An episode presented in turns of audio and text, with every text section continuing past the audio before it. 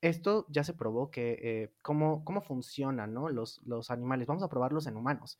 Empezaron a ver cómo nuestros pensamientos, nuestras emociones, nuestras conductas e incluso nuestras reacciones físicas están conectadas. Bipolaridad 1, bipolaridad 2, trastornos psicóticos, esquizofrenia, riesgo suicida, ¿no? Y que si se quedan en, las manos como de personas que toman un crash course de psicología, híjole, ahí sí se me hace como hasta como peligroso, ¿no? Entonces, sí es bien importante también este, orientarnos con profesionales de, la salud. El vapor que se genera en la olla express son nuestras emociones, nuestros pensamientos, ¿no?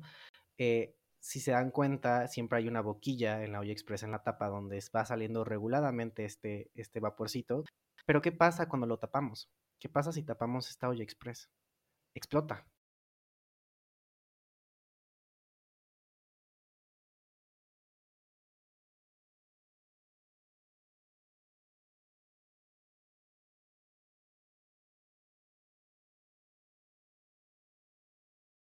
Esto es Emocionando Podcast con Ale Cruz.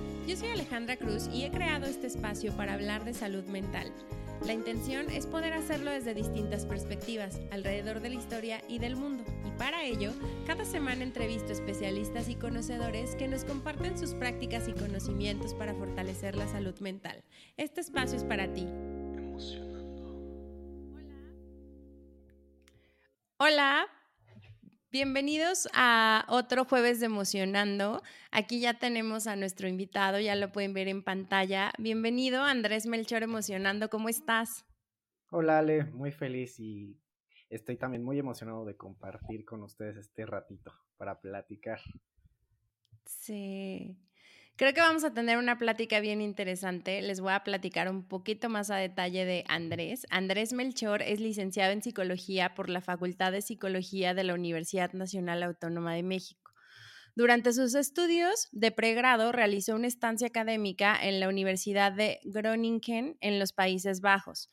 Por más de un año fue asistente de investigación de SN y 3 del CONACIT y actualmente forma parte de un proyecto de investigación en el Instituto Nacional de Psiquiatría Ramón de la Fuente Muñiz, en colaboración con la Escuela de Medicina de Harvard, que busca probar la eficacia y aceptabilidad de un programa de atención psicológica en línea en estudiantes universitarios en América Latina.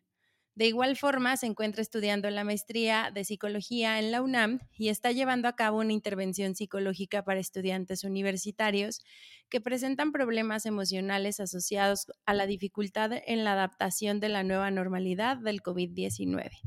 Y pues me, llena de emoción leer su, reseña, sobre todo porque justo el episodio anterior eh, hablamos de primeros auxilios psicológicos y la relevancia que tiene, pero mucho más a fondo y mucho más a detalle porque creo que traes información bien valiosa de lo que se ha estado investigando relacionado con la salud mental en los universitarios. Entonces, gracias de nuevo Andrés por estar aquí y pues prácticamente somos todos tuyos por donde tú quieras empezar, me parece que es un tema súper amplio, así que te, te, regreso la palabra para que nos puedas compartir. Súper, mil gracias Ale. Primero que nada, gracias por, por darme este espacio en tu, en tu podcast. He escuchado algunos episodios, entonces estoy muy emocionado también de, de ser partícipe de este proyecto. Y pues sí, como eh, lo mencionaste, eh, les voy a platicar un poquito de, de la salud mental en estudiantes universitarios. Em, actualmente estoy eh, estudiando la maestría y estoy enfocándome en hacer mi residencia con justo esta población. Y para empezar, creo que me, me, gustaría como contextualizar, ¿no? Como en este desarrollo humano de dónde están situadas las personas universitarias, ¿no? Entonces, seguramente hay muchas personas que nos escuchan, que ya terminaron la licenciatura o están estudiando su universidad. Entonces, eh, por ahí empezar de, eh, son personas que tienen alrededor de 17, 18 años que em, inician la, carrera universitaria. Eh, y con esto es este, también bien importante la elección de carrera, ¿no? Cómo inician las personas con la elección de carrera algunas muy decididas, otras con dudas, ¿no? O con incertidumbre de saber si realmente su profesión, si realmente es la pasión que quieren este, seguir por el resto de su vida, ¿no? Em, después hay muchas personas que, por ejemplo, aquí en Ciudad de México eh, es un poco raro moverte de tu casa, ¿no? Dejar tu familia atrás, porque bueno, tenemos este, la UNAM, tenemos como las grandes universidades, incluso privadas también como el TEC, la UP, la NAHUAC. Pero si nos contextualizamos también en estados en el interior de la República, pues son personas que dejan sus municipios, dejan sus ciudades natales y tienen que mudarse, ¿no? Entonces ahí hay también como un proceso de adaptación a moverse a otro estado y a la universidad. Entonces ahí hay como dos adaptaciones a las que tienen que, que ir trabajando, ¿no? Uno es su independencia y autonomía por parte de esta nueva adultez y después iniciar esta carrera universitaria con los retos académicos, ¿no? Y entonces ahí se va formando como muchas variables que son bien interesantes. Em, también dependiendo de la carrera universitaria que estén este, estudiando, va a haber retos. Por ejemplo, eh, los médicos, por, en nuestro sistema de salud, em, es una carrera bien difícil, llena de muchos retos. Y se ha probado a través de investigaciones que eh, los estudiantes de medicina tienen como este, pues sí, como eh, se enfrentan a muchos problemas de salud mental por la presión, como esta carrera, pero ya carrera no en tanto de licenciatura, sino carrera contra el tiempo para eh, terminar sus estudios, después el servicio, después la residencia eh, y después hacer el examen de, posgrado para entrar a una especialidad.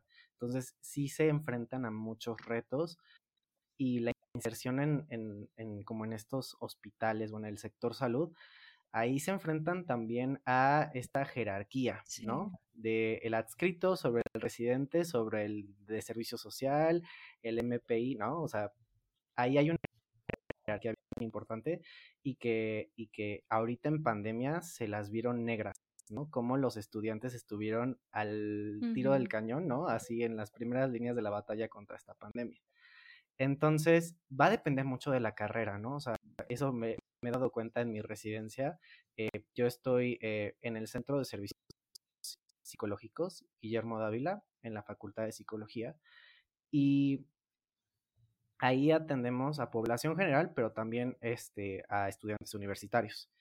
Y eh, tengo, tengo pacientes de Facultad de Ingeniería, de Química, este, de música, incluso, ¿no? Entonces, ahí se, me gusta mucho porque también dependiendo de, de esta, de la carrera que eligen, ahí se va como también configurando como los problemas a los que tienen que afrontarse. Entonces ahí vamos ya como varias, este, bueno, distintas variables, ¿no? Como si son foráneos, si, este, si es una escuela privada o pública, porque eso va a también depender mucho como de costos económicos que tiene que ver una carrera, ¿no? Entonces sí, eh, Ale, es, este, es un tema muy amplio pero que es bien importante hacer notar y, empezar a investigar un poquito de cómo la viven, cómo viven esta experiencia universitaria y también las personas o los universitarios que em, empiezan a tener problemas emocionales o de salud mental, eh, ¿cómo, ¿cuál es su primer contacto ¿no? con los centros de servicios psicológicos? Eh, ¿A dónde se dirigen? ¿Cuáles son los problemas más recurrentes? Entonces, sí, es, es un tema apasionante para Sí, oye, y fíjate que eh, justo como, como empezabas, ¿no? Que, que al final, desde el hecho de saber si elegiste la carrera adecuada a una edad tan cortita, viniendo pues prácticamente de salido de la prepa y con este pensamiento de, pues eso es a lo que te vas a dedicar y entonces no te equivoques porque si no, ya, quién sabe qué vas a hacer en el futuro. Creo que de pronto hay, hay, hay como, como un peso importante. El tema de la ciudad, fíjate que es algo que no, no, no tenía yo tan, tan como claro, porque justo, ¿no? O sea, depende de la oferta educativa del lugar, pero sí es real. Hay, mucha, hay muchos universitarios, por ejemplo, en Querétaro o en estas ciudades que tienen también cierta oferta académica en donde la gente justo deja a sus casas y entonces se tiene que mover y ahí van solos a ser independientes, pero también estudiar y entonces se juntan como como dos etapas de, vida, ¿no? Y, y, este tema que mencionabas de, los médicos, y, sí, sí es cierto, yo particularmente mi hija, uno de sus mejores amigos es médico. Y justo lo que me dices es lo que él me cuenta, de es que ahora la residencia y es que entonces las jerarquías, y es que imagínate, el otro me decía algo que, que se me quedó muy grabado porque me decía, es que mientras yo no, me, no terminé, aunque ya lleve como seis o siete años, yo no soy nadie en el mundo médico y entonces tengo que ganarme un lugar. Y entonces yo decía, o sea, pero ¿cómo? A ver, explícame, ¿no? Y, me, hablaba mucho de cómo funciona, sí, cómo funciona esto ya, pues para él en la vida real, ¿no? Y, y, lo duro que era para él decir, pues es que no soy nadie, o sea, hasta que no tenga el título en la mano y todo cubierto, yo ya voy a poder ser alguien, ¿no? Y a mí me, dolía muchísimo y, justo creo que ahí, ahí, es donde entran este tipo de situaciones. Me, parece que al menos mi generación, como que no teníamos esto en la cabeza, Andrés. La verdad es que creo que vivíamos en un mundo a lo mejor menos consciente, creo. No eran, no eran realmente como, como nuestras preocupaciones, o sí, pero no en ese sentido. Eh, la generación de mis, de mis papás, que, que aquí en, en, mi vida familiar, pues mi papá fue el que, el que estuvo en su universidad también, pero mucho más en el, te tiene que ir bien porque vas a tener una familia y entonces más como en este, eh, a lo mejor como periodo de, de, de proveedor y demás, ¿no? Entonces, creo, creo que eso ha venido cambiando. Y, te pongo esto en la mesa, Andrés, porque me parece súper padre que podamos visualizar precisamente eso. ¿Cómo está hoy, generaciones después, la salud mental de los universitarios? Porque de pronto yo escucho mucho el que a veces hasta se minimiza o pareciera una exageración o pues todos ya pasamos por ahí, mira, sí salimos, ¿no? O sea, hasta una, como que se deposita en la etapa de vida y yo la verdad veo a mi hija y veo a las tres personas con las que está todo el tiempo, su mejor amigo, su pareja, en lo mismo, y digo, Dios mío, yo no tenía esa conciencia, no la tenía. Y a veces no sé cómo ayudarles, a veces no sé qué decirles, a veces sé que esto lo viven solitos. A, veces sé que, que, cuando hablamos ya de los papás, pues no, no, no todos tienen la misma apertura. Entonces, ¿Cómo describirías tú que, la generación de hoy, que está justo en, esta, en este periodo de tiempo, está afrontando estos temas relacionados con su salud mental? Sí, y es una, una pregunta muy buena y muy valiosa esta reflexión que hace Sally, porque es cierto, los tiempos han cambiado. Eh, siento que la generación, la generación actual está más consciente de su salud mental. Eso es segurísimo ya hay una alta demanda de, servicios psicológicos. Por ejemplo, eh, en la Facultad de Medicina, en la Facultad de Psicología de la UNAM, estamos a tope, a tope de, demanda de, atención psicoterapéutica.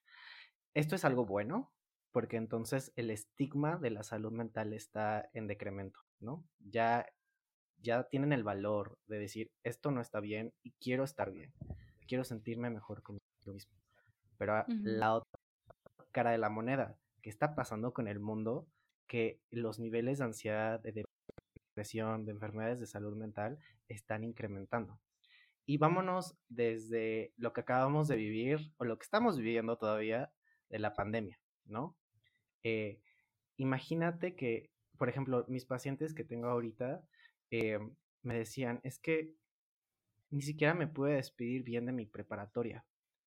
Mi, mi última clase presencial fue en la prepa, inicié mi carrera en clases online y ya tuve tiempo de reflexionar como de eh, qué onda con mi vida. O sea, estaba inmerso en, o inmersa en una pandemia, en una crisis sanitaria a nivel global, en donde todos estábamos estresados por nuestra, nuestra salud física y encerrados por, en cuarentena por tres meses, en los cuales ellos tenían que seguir ellos tenían que seguir entregando este, tareas, la, este, esta adaptación de las clases presenciales a las virtuales y que cómo afecta a diferentes, este, a diferentes carreras, ¿no? A diferentes personas que, que algunas personas ni siquiera tenían este, em, como los accesos o los medios de telecomunicación para retomar sus clases.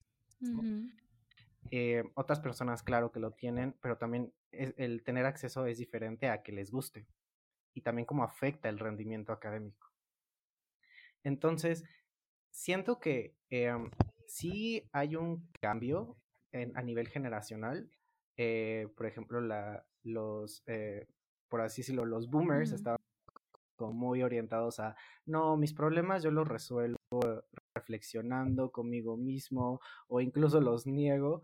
Y ahorita eh, la generación X, la, o sea, como los más jóvenes ahorita ya están como, no, o sea, sí es importante la salud mental, es importante cuidar de ella y claro que me quiero sentir bien. Entonces, eso es algo bueno, pero también como este golpe de realidad, ¿no? El contexto, la situación histórica en la que estamos viviendo, pandemias, conflictos bélicos, este, problemas económicos, es, son todos estos, estos estresores que quedan fuera de las manos de esta población manejar, pero que de una u otra forma los afectan, ¿no? Sí, como la información que tienen alrededor, que está mucho más abierta y que también de pronto, pues como por más que quieras a lo mejor no verlo o decir, bueno, voy a decidir con qué nutro mi mente y demás, pues está ahí. O sea, yo, yo algo que he visto bien significativo y, a mí me encanta es que muchas de las conversaciones en las que puedo estar con universitarios están alrededor de querer hacer algo que tenga un impacto social en el futuro. Y esa fuerza, o sea, yo, yo, yo siento que es como lo que los motiva, ¿no? De, y si es entonces, no sé, una chica que conozco que es veterinaria, pues entonces, ¿qué podemos hacer para rescatar cada vez más animales y poderlos colocar, ¿no?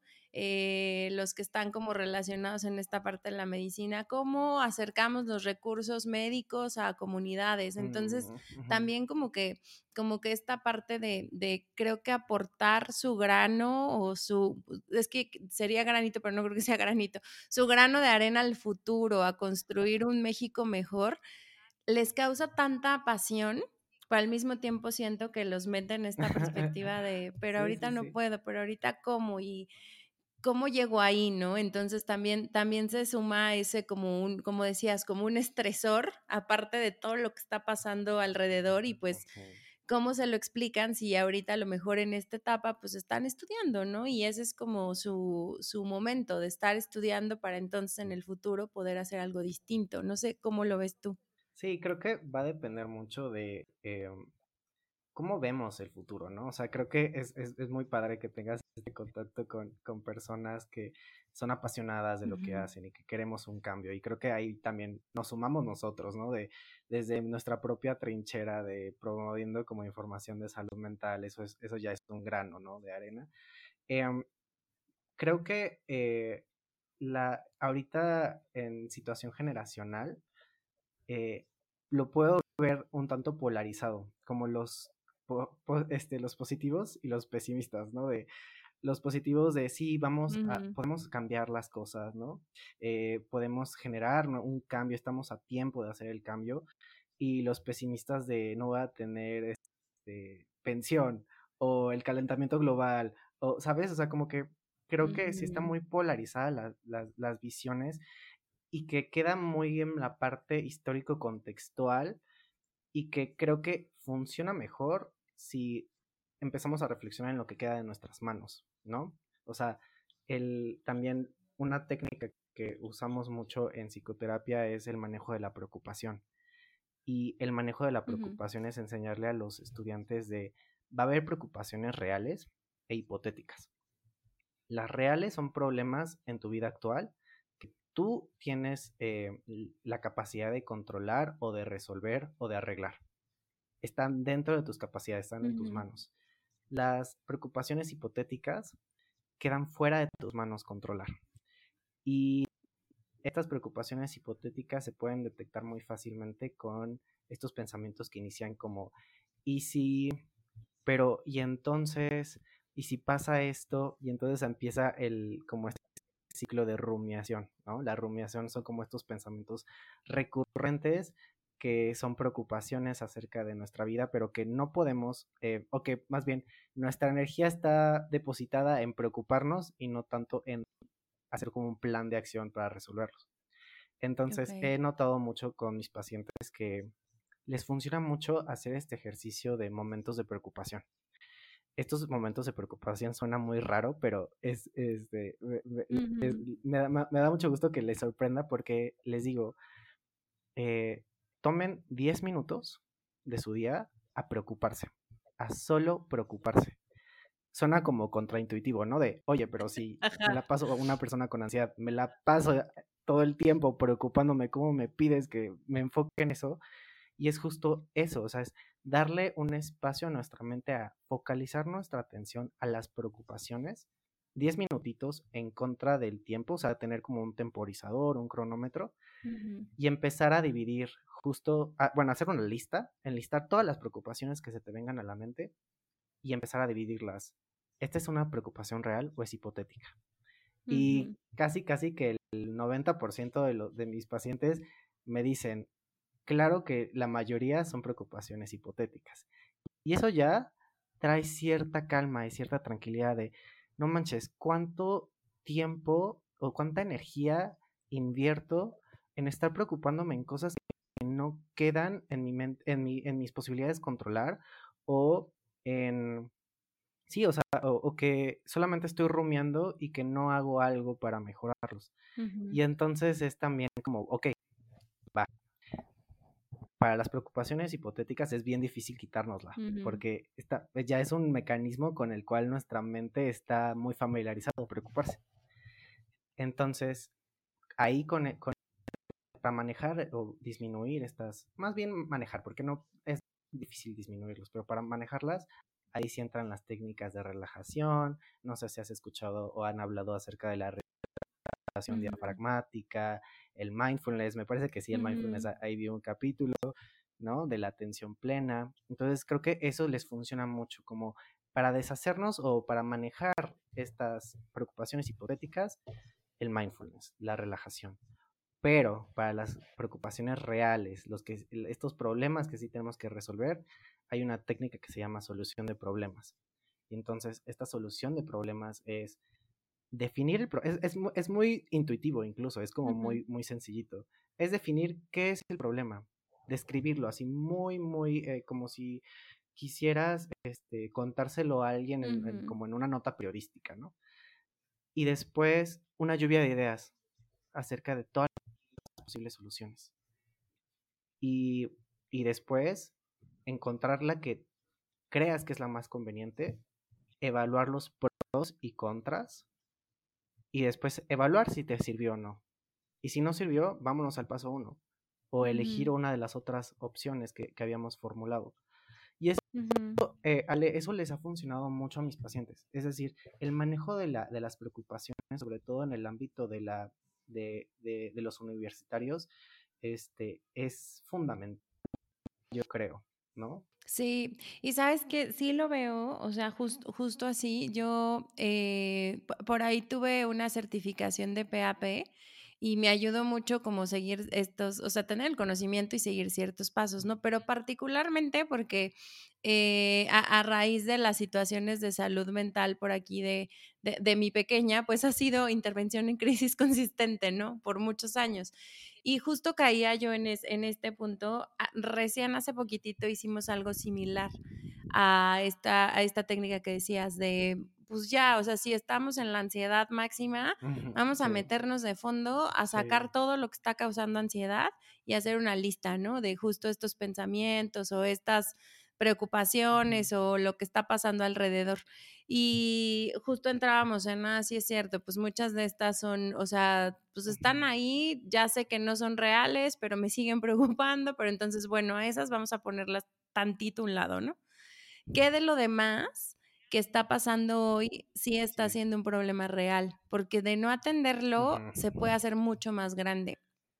Entonces, este, estos pasos que justo das, híjole, qué, qué, maravilla, ¿no? Porque está justo relacionado en la solución del problema y aunque no tengas una respuesta, al menos ya hacer el ejercicio de resolución de problema ya te va dando tranquilidad, ¿no? Exacto, exacto. Exacto. Sí, y mira, va a depender mucho. En, eh, yo soy, yo me estoy formando como psicoterapeuta cognitivo-conductual. Eh, no sé qué tan familiarizada estás tú, Ale, o, el auditorio como con este, con el, como las diferentes tipos de, de, de terapias. Hemos tenido algunos, pero platícanos a, qué va cognitivo-conductual. Va, va, va. Bueno, pues la psicoterapia cognitivo-conductual tiene como base teórica eh, estos, estas teorías del aprendizaje. No sé si ah, por ahí se acuerdan de sus clases de psicología de la prepa, del el condicionamiento clásico y operante, ¿no? De, el clásico es el, típico experimento de Pavlov y sus perritos, en los cuales pasaba la campana y ellos ya empezaban a salivar y entonces asociaban. Entonces, básicamente, el condicionamiento clásico es nosotros, nuestro cerebro es maravilloso porque adaptativamente asociamos cosas de nuestro ambiente con respuestas fisiológicas, emocionales, cognitivas o conductuales. ¿Esto qué significa? Vamos a pensar en, no sé, eh, por ejemplo, una salida con amigos. Este es algo que va a pasar. Y entonces en tu mente empiezas a, tienes pensamientos de qué emoción, quiero verlos, estoy feliz, la emoción de alegría, entusiasmo, ¿no? Reacciones físicas como latidos de corazón acelerados, ¿no? Entonces, e, e, esta visión holística de mente-cuerpo está muy presente en las teorías del aprendizaje. Ahora, la, el otro, el otro, la otra teoría de aprendizaje es operante. Eh, cómo nuestra conducta, nuestro comportamiento eh, se va a reforzar o premiar o castigar. Entonces, eh, también el típico cuando estamos entrenando a nuestras mascotas, ¿no? De, a ver, dame la patita del perrito y como consecuencia te doy una galleta. Eh, muchas personas dirían, ay, pero eso solamente los perros o los animales. No, los, bueno, pues los seres humanos somos animales, ¿no? Y nuestra conducta, hasta la más compleja, es reforzada o castigada. Vamos a pensar desde la conducta de levantarte todos los días para ir a trabajar.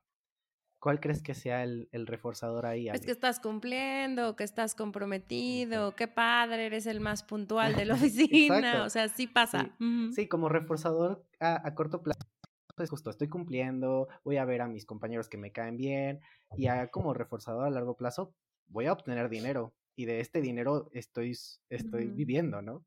Entonces, nuestra conducta está en constante reforzamiento o castigo. Entonces, esa es la, otra teoría en la que se basa la terapia cognitivo-conductual. Y la última, y que para mí me gusta mucho, es el aprendizaje vicario. ¿Esto qué significa? Eh, nosotros aprendemos a través de los otros, observando. Esto ya es más de, comunidad, de cómo el, el, ser humano está cableado neurológicamente para eh, que un gran reforzamiento, algo que genuinamente disfrutamos, es estar en comunidad, convivir con otros seres humanos. ¿Y qué pasa entonces cuando estamos aislados tres meses por una pandemia?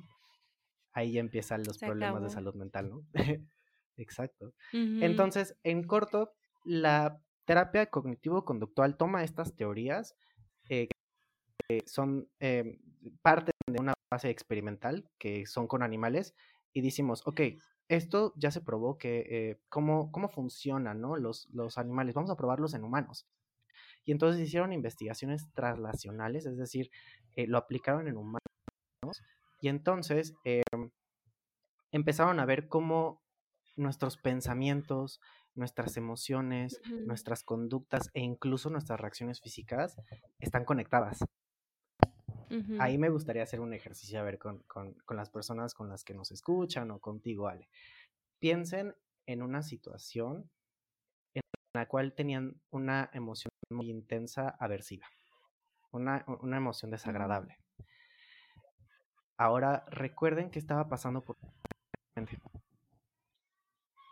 y, y qué estaban sintiendo emocionalmente, qué emociones estaban sintiendo y también físicamente.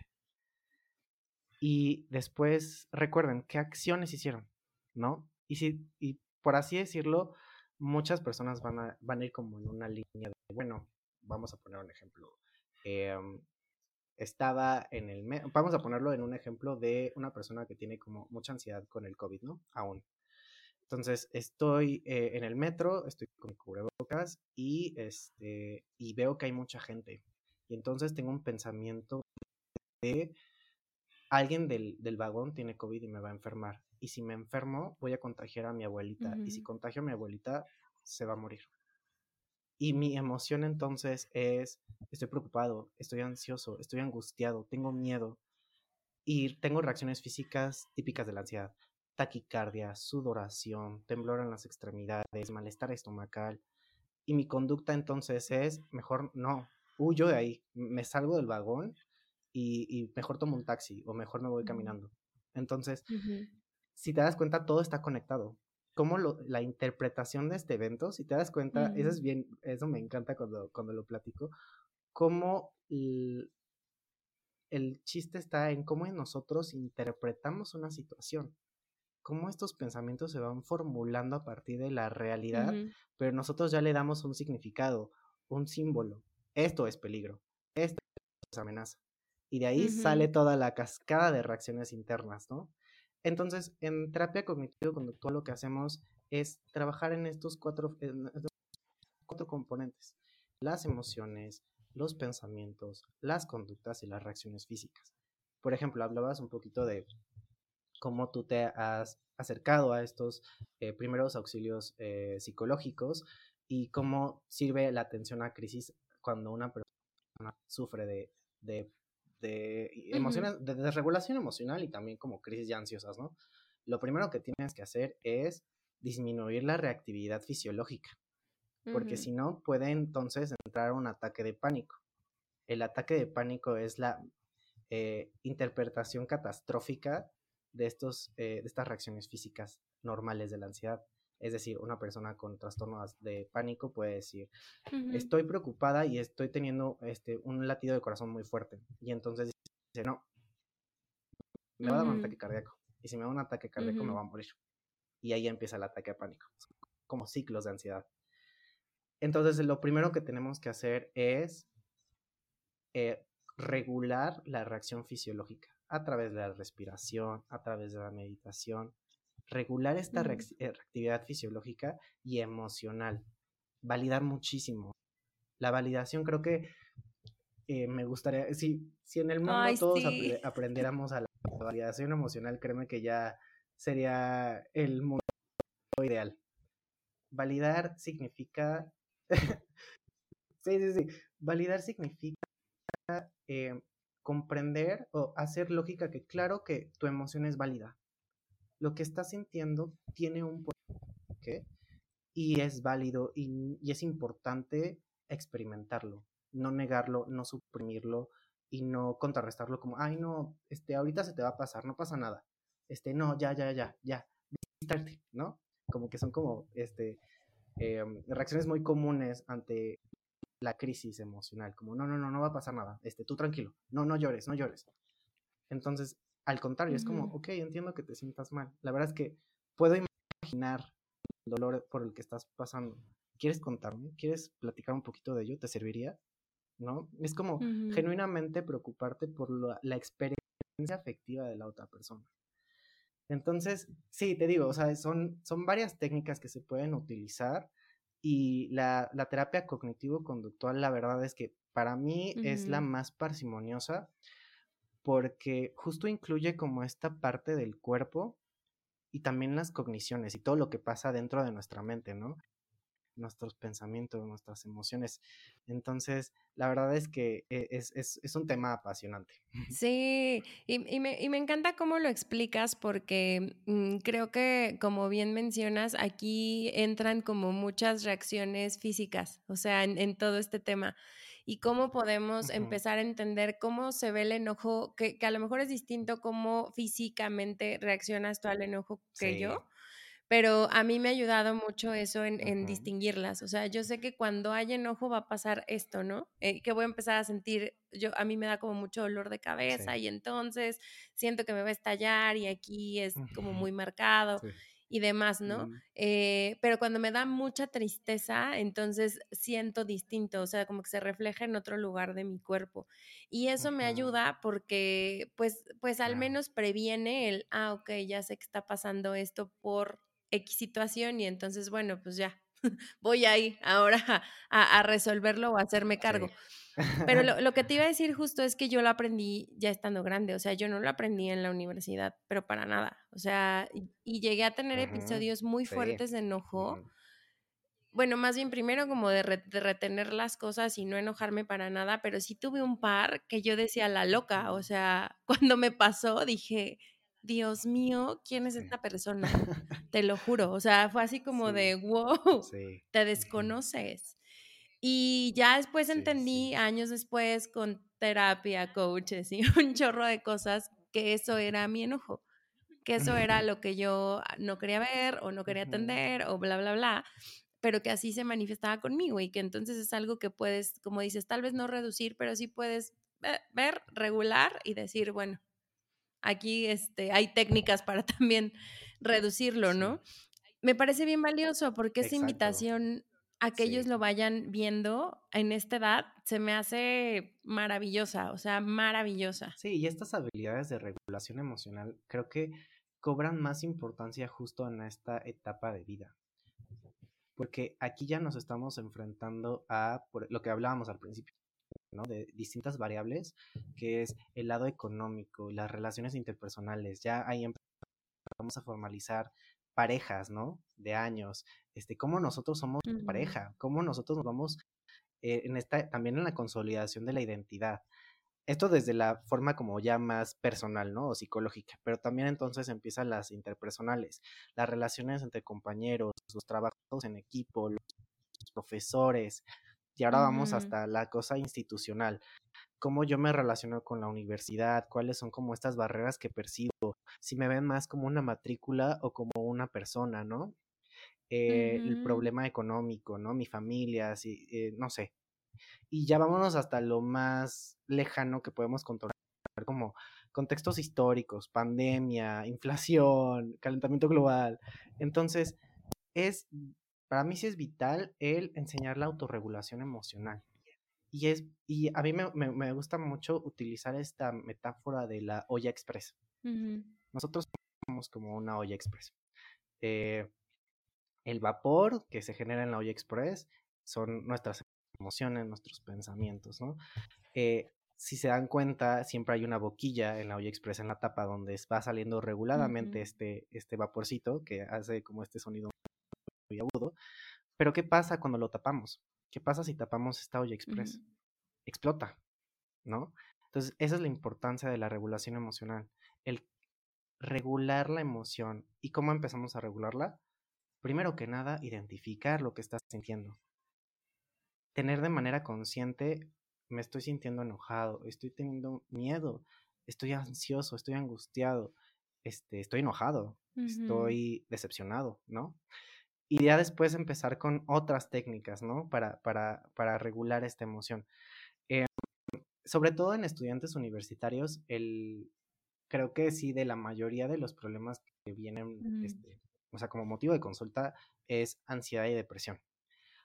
Pero atrás de este, de este diagnóstico, de esta etiqueta diagnóstica que hacemos luego este, los psicólogos, gracias a, este, a esta tradición psiquiátrica médica, como de hay que darle una forma, este, lo que está sintiendo el paciente a un, a un diagnóstico, eh, atrás de estos diagnósticos hay algo en común.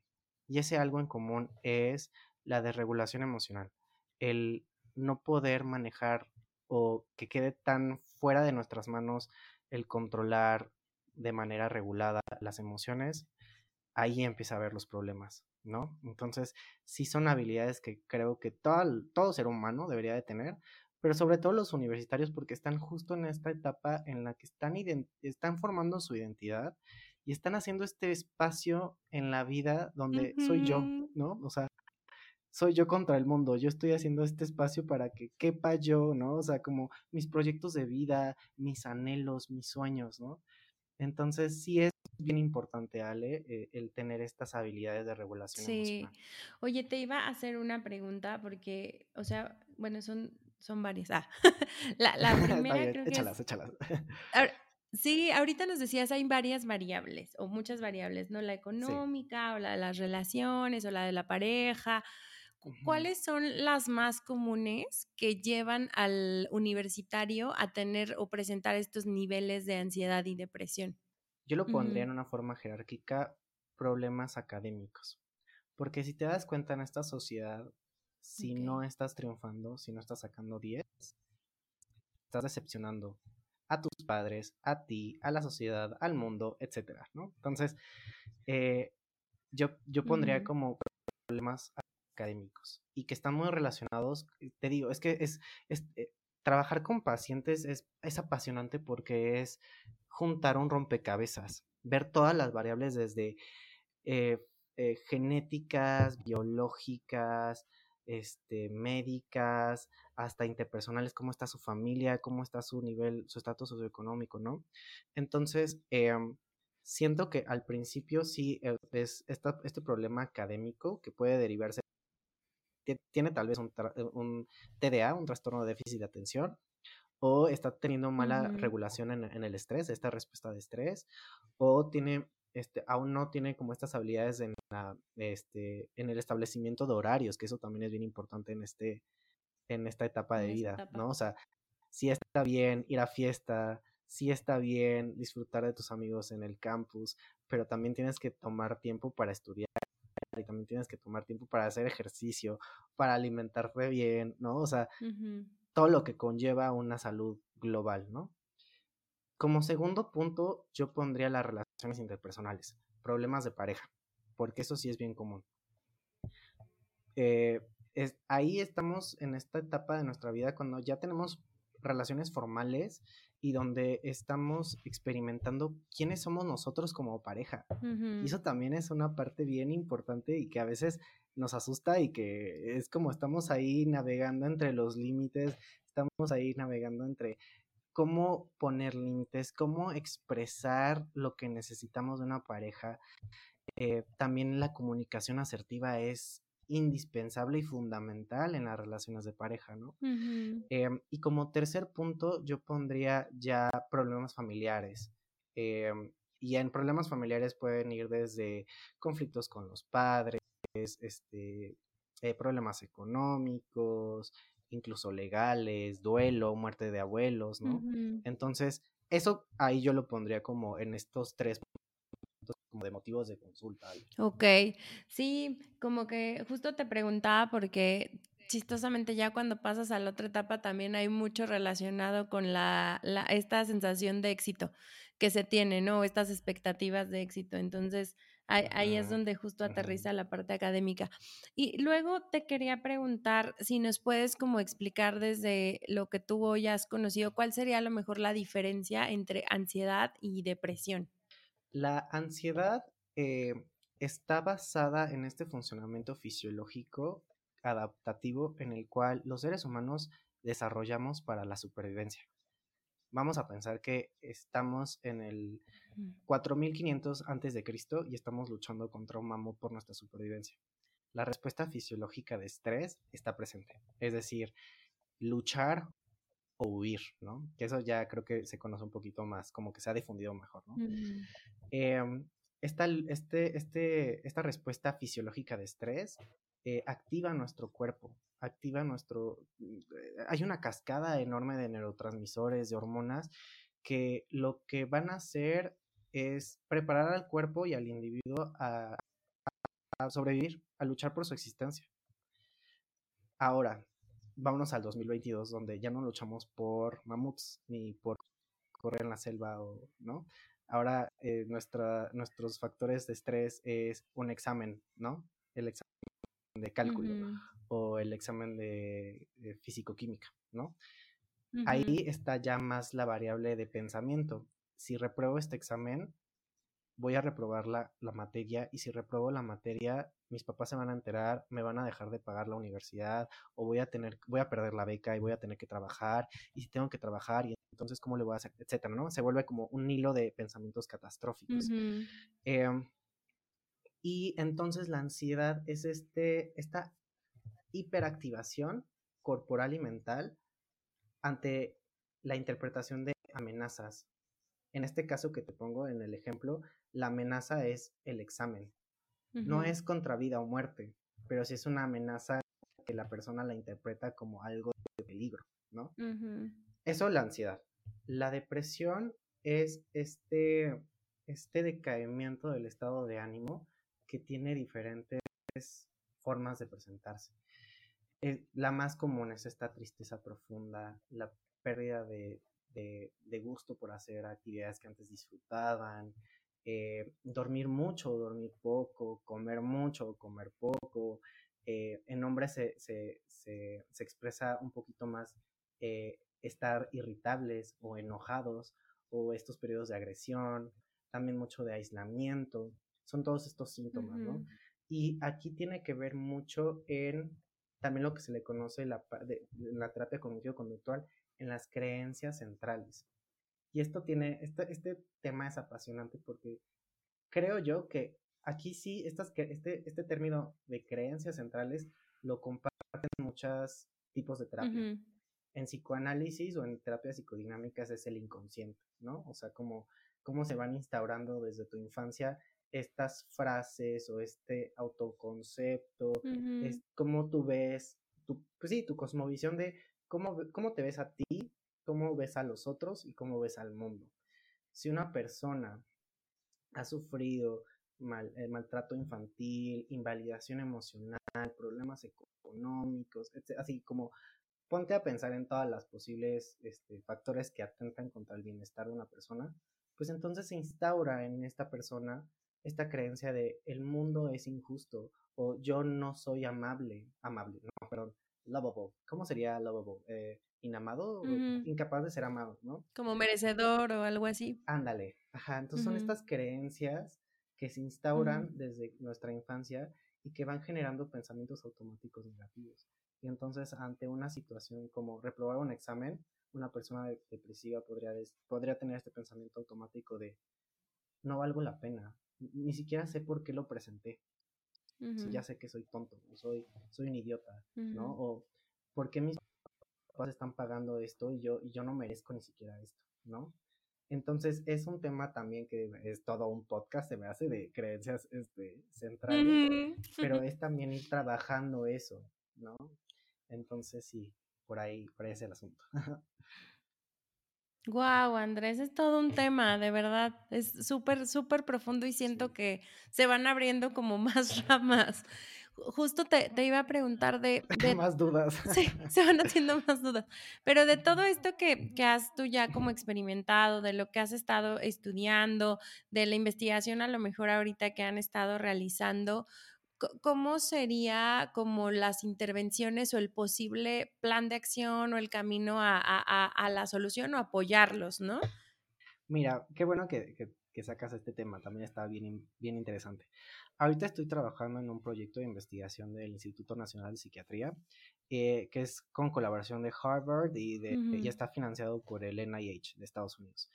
Y estamos probando la eficacia de este programa en línea, que es como eh, sí, es como si fuera una plataforma en la que tiene muchos módulos, ¿no? Eh, va desde la psicoeducación de qué son las emociones, cómo las emociones están, todo lo que te platiqué de cómo las emociones están conectadas con nuestros pensamientos, con nuestras conductas, cómo cambiar nuestros pensamientos automáticos negativos, cómo identificar las creencias y tienen varias herramientas interactivas.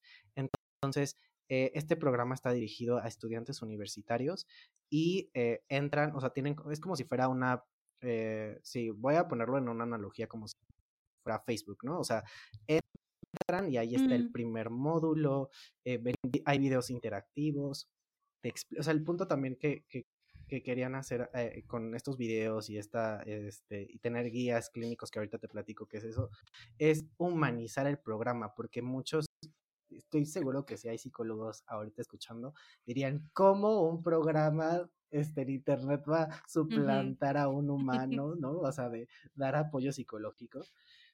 Pero es justo el, esta parte de humanizar al programa, de, que también las personas sepan que hay alguien atrás de la computadora que está leyendo lo que escriben, los, porque también hay una sección donde dejan sus mensajes y con base en esos mensajes nosotros hacemos recomendaciones muy específicas como, oye, este, primero validar, obvio, como con todas estas herramientas clínicas que tenemos, porque somos un equipo de psicólogos, em, y hay, oye, por lo que mencionas aquí, creo que este módulo te va a servir mucho y te voy a dar así como, trabaja en esto, especialmente en este problema que mencionas, ¿no? Entonces, este programa en línea, la verdad es que eh, cae como anillo al dedo en esta etapa donde la pandemia azotó, empezamos desde el 2020, me parece, sí, 2020, iniciamos, y entonces cae como anillo al dedo donde las donde los psicólogos estábamos saturados, donde las escuelas también, sus servicios psicológicos estaban saturados. Y entonces es una nueva opción, es una nueva, una nueva forma de, de, promover la salud mental en estos estudiantes universitarios. Y aquí en México hay en diversas universidades, pero también en Colombia. Entonces, eso se me hace súper interesante porque ya es también esta adaptación de esta, este programa se, se ha generado en Estados Unidos y en Europa pero también cómo que tanto la población se parece, los estudiantes universitarios de, Estados Unidos y de Europa, a la población mexicana y a los problemas que nosotros tenemos, ¿no? que son diferentes. Entonces también hubo un trabajo de adaptación enorme para que se acercara mucho a que los, los latinos se vieran reflejados en estos ejemplos, ¿no? Entonces la verdad es que es también un tema súper bonito. Sí, me, me, encanta que lo menciones y me encanta que sea algo que están haciendo en colaboración porque creo que, o sea, yo algo que he visto últimamente es que la demanda es tan alta que a lo mejor todavía la oferta se puede quedar corta, ¿no? Y que hay personas en donde, o comunidades particularmente, que es un poco de, de pronto, es, eso está mucho en mi pensamiento de hoy, ¿cómo le acercas los recursos de salud mental a las comunidades? Sabiendo los entornos y que pues en la vida es como de, ¿qué, voy a andar hablando contigo? ¿no? O sea, hay, hay muchos estigmas todavía más eh, de lo que a lo mejor nosotros vivimos, pero creo que en ese sentido, como dices, de la mano de los profesionales, de la mano de los psicólogos, de la mano de los psiquiatras, de la mano de, de todo este grupo especializado, este tipo de programas ayudan a dar como primeros pasos de, de psicoeducación. A mí me tocó también por ahí lanzar y trabajar ahí con especialistas para, para el de una empresa y pareciera broma, pero vamos por la misma línea. O sea, fue como de desde entender las emociones, aunque no estamos hablando universitarios, ¿eh? o sea, era de a, veces ni siquiera podían poner o podemos poner en palabras lo que nos está pasando y eso causa mucha frustración. Entonces, creo que al, final, como dices, estos programas van a ir como dando un poco de pauta y alrededor es un mundo enorme de lo que se va a necesitar para poder como, creo que no quisiera decir resolver, sino más bien como darle darle fuerza a todo lo que se va a estar necesitando, ¿no? La, o sea, ves las estadísticas y están creciendo enormemente, enormemente.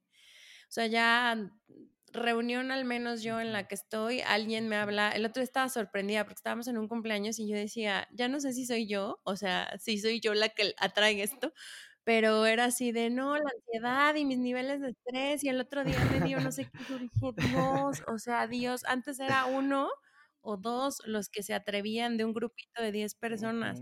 Ese día ya eran así todos. Me impactó mucho. Entonces creo que creo que estos programas al final van a ayudar para llegar como a más volumen, ¿no? Sí, sí, y creo que también algo que me gustaría agregar y que es bien importante es que estos programas, estas intervenciones están bajo investigación. Es decir, estamos probando la eficacia. Y eso es, creo que no todas las terapias psicológicas toman ese paso de probar la eficacia, de ver si realmente lo que estamos haciendo es efectivo, si sí estamos disminuyendo niveles de ansiedad y depresión, si estamos aumentando calidad de vida.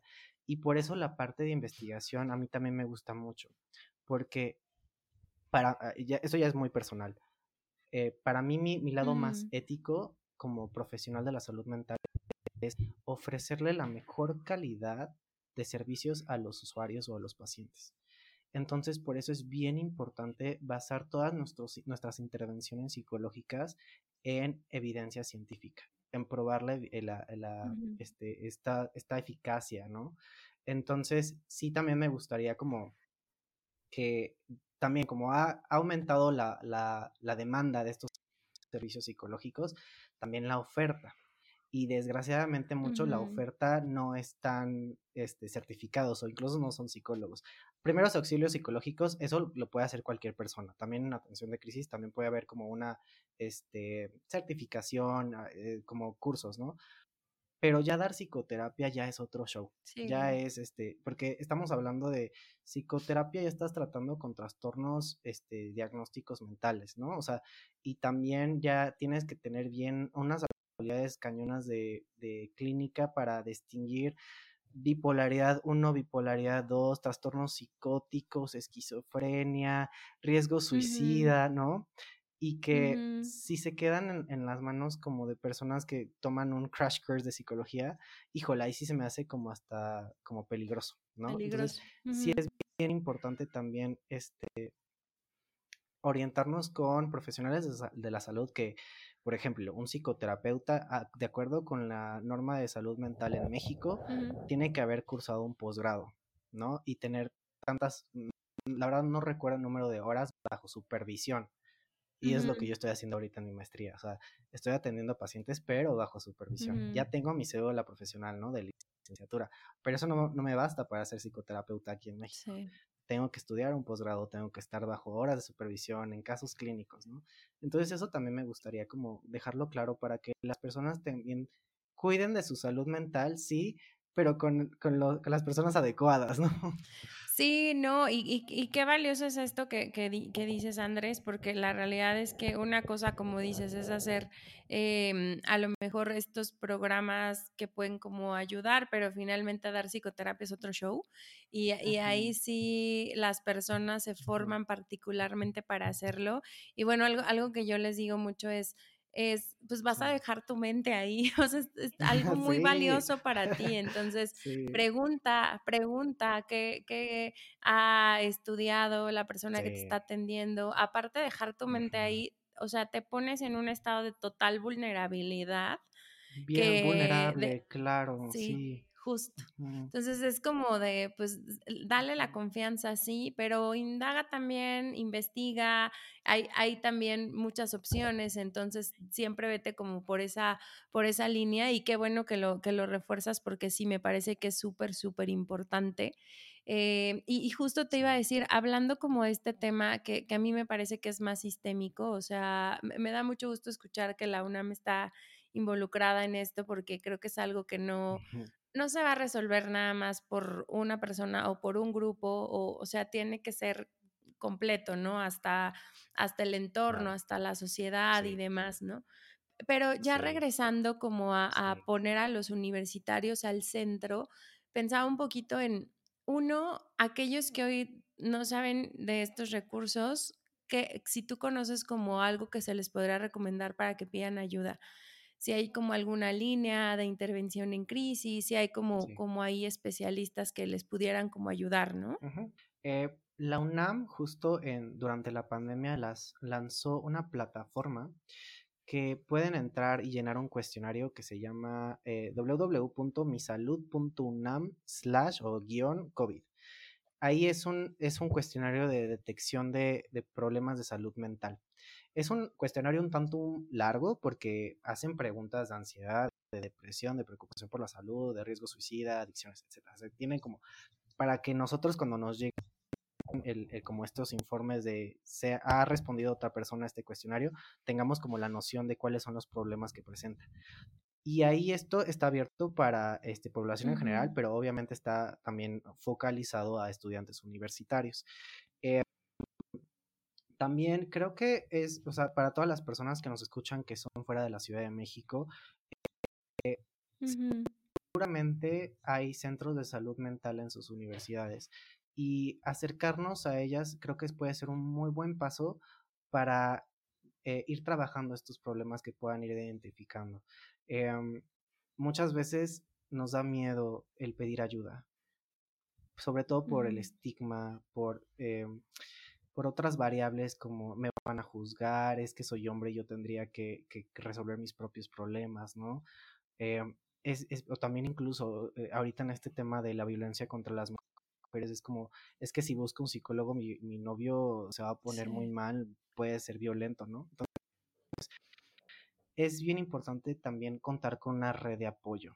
Eso es básico y fundamental. Una red de apoyo con la que puedan acercarse donde sientan que al ser vulnerables están validándolos y que de nuevo, o sea, que los que los lleven, o sea, que puedan juntos investigar opciones de tratamiento, ¿no? Y de buscar este, eh, estas facilidades en centros de, salud mental, en la, en, en, Secretaría de Salud, o sea, por ejemplo, en, en, la, en la Ciudad de México hay este, CISAMES, hay este, en los hospitales del IMSS, ¿no?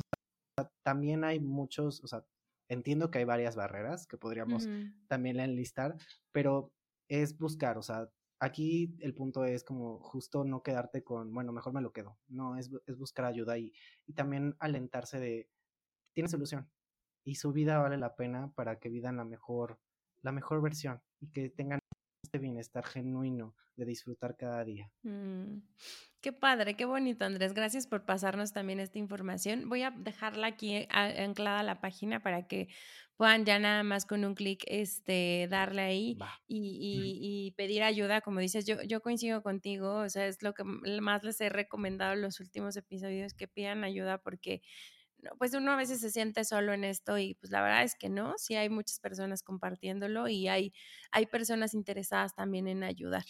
Ya, ya también perfilándonos hacia el cierre, antes del mensaje final, quería preguntarte, a lo mejor ya hablándolo de la parte tal vez, no sé, familiar o a lo mejor si eres docente y estás eh, ahí muy cercano a los universitarios o tienes como esta posibilidad de contacto, ¿cuál es una recomendación que darías ya a esta parte pues, de la sociedad que también mm, los puede como ayudar o los puede este, apoyar? ¿Qué, ¿Qué, sería una recomendación que darías? Sí, la verdad es que, eh, por ejemplo, en, poniéndome los zapatos de los papás, primero los papás vamos a, platicar, creo que es ser muy receptivos, muy receptivos a cómo observar a, sus hijos, eh, ver cómo, cómo está su estado de ánimo, hasta se puede observar como en, en aspecto físico, las ojeras, el como eh, qué tanto pasan tiempo aislados o si salen mucho, eh, conocer un poquito de sus amigos, de sus amistades, ¿no? Eh, puede ayudar mucho también tener una buena comunicación, que a veces es complicado, pero lo que yo siempre digo es iniciar la conversación con un cómo estás genuino, de te he notado un poco este enojado o triste. Si quieres platicar, aquí estoy. O sea, como dejar esa puerta abierta. Y siempre eh, teniendo en que, en mente, perdón, que vamos a validar primero la emoción.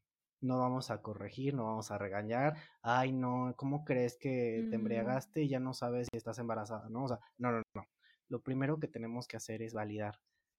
Claro que te, entiendo, me hace mucho sentido que te estés sintiendo triste, me hace mucho sentido que te estés sintiendo preocupada. Yo en tu lugar también estaría así. A ver, vamos a buscar juntos este, opciones de ayuda. ¿Quieres seguir platicando? No sé, ¿sabes? O sea, como dejar esa puerta abierta de la comunicación. Eso para, para padres se me hace fundamental. Em, para académicos o, profesores que están en contacto directo con, los universitarios, eh, ser un poco más compasivos. O sea, porque creo que a veces es como mucho la exigencia de es que tienen que ser los mejores y nosotros los estamos este, preparando para, para el futuro profesional. También dense cuenta cuál es el futuro profesional que nos espera a los, a los estudiantes universitarios, ¿no? Eh, cómo está el mundo ahorita. Entonces, ser un poquito más compasivos y también ser receptivos igual que los papás. Ver cómo se presentan a clase, eh, este lenguaje no verbal, si están aislados o si escuchan, no sé, luego hay mucho, incluso acoso escolar a, nivel universidad, incluso llega a haber. Entonces, es bien importante tener en cuenta estas señales de alerta, ¿no? De violencia, por ejemplo, de la pareja que es también bien importante. Sí. completamente. Muchas gracias también por esos consejos. Y ahora sí, ya perfilándonos hacia el cierre, tengo una pregunta. Esta es, ¿cómo cuidas tú de tu salud mental? Sí, bueno, mira, para cuidar mi salud mental, yo voy al psicólogo. He ido, eh, de hecho, soy un híbrido bien raro en, en, mi gremio de, de terapeutas cognitivo-conductual porque yo fui a psicoanálisis. Estuve yendo a psicoanálisis por más de 10 años, desde los 15, de hecho, desde que era adolescente. Y, y me gustó, o sea, sí es útil. Eh, puedo decir que es una herramienta increíble para la introspección, para reflexionar, para sobre todo saber quién eres. Eh, entonces, ahorita ya estoy en otra terapia, que es justo terapia cognitivo-conductual, em, ya como de las más este, novedosas, que es contextual. Eh, entonces, esa es mi forma de cuidar mi salud mental, pero también eh, el ejercicio. A mí el ejercicio me funciona muchísimo para la, la regulación del estrés. El tener un tiempo que me dedico y para cuidar a mi cuerpo, eso es fundamental para mí. El ejercicio me regula mucho en este, en este estado fisiológico de estrés. La alimentación también, incluso, te, te digo, todo es holístico, o sea, todo, este mente y cuerpo está conectado, entonces la alimentación también es bien importante para mí. Y también las redes de apoyo trato de estar cerca de, las personas a las que amo, este, también trabajar mucho la reciprocidad, estar para las personas para cuando ellas o ellos me necesiten y, también mostrarme vulnerable ante estas personas y pedir ayuda también me sirve mucho. Entonces, son esos cuatro elementos con los que cuido mi salud mental. Súper, aquí los anotamos porque siempre eso da mucho, mucha información de valor. y ahora sí, por último, Andrés, un último mensaje que le quieras dar a la audiencia. Sí, pues este, me encanta formar parte de estos espacios para platicar de la salud mental, algo que me, que me apasiona, se puede notar un poquito. Eh, sobre todo a los universitarios me gustaría, y universitarias me gustaría decirles que no están solas o solos. Siempre hay una mano que les puede, les puede ayudar. Este, platiquen con sus amigos, este, no se quede nada guardado, eh, fomenten una red de apoyo sólida, recuerden que tienen a sus padres, a sus familiares, em, y también tenemos, o sea, tienen estos recursos psicológicos y que eh, esta frase me, me gusta mucho, hay que ir paso a paso formando una vida que valga la pena ser vivida.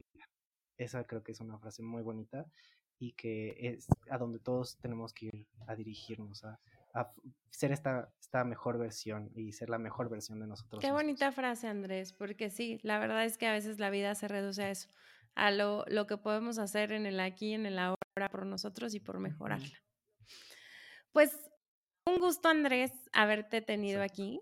La, verdad es que me, da muchísima emoción. ya, ya por ahí te traía yo desde hace un tiempecito pensado, como que no, no habíamos podido coincidir. Eh, yo Andrés lo conozco ya de, de, bastantes años atrás porque es primo de una de mis mejores amigas y, y, también hermano de, de una persona muy especial para para Pau y para mí, que, justo cuando la tuvimos aquí le decía yo que, que mucho el proyecto o de este proyecto había venido a la realidad gracias a lo que ella finalmente en su momento pues pudo, pudo mm, apoyarnos y pudo ayudarnos y mira, qué bonito que hoy también tú seas parte de esto y, que justo me causaba mucha curiosidad de, de, Andrés también hace esto y yo, órale, qué padre, ¿no?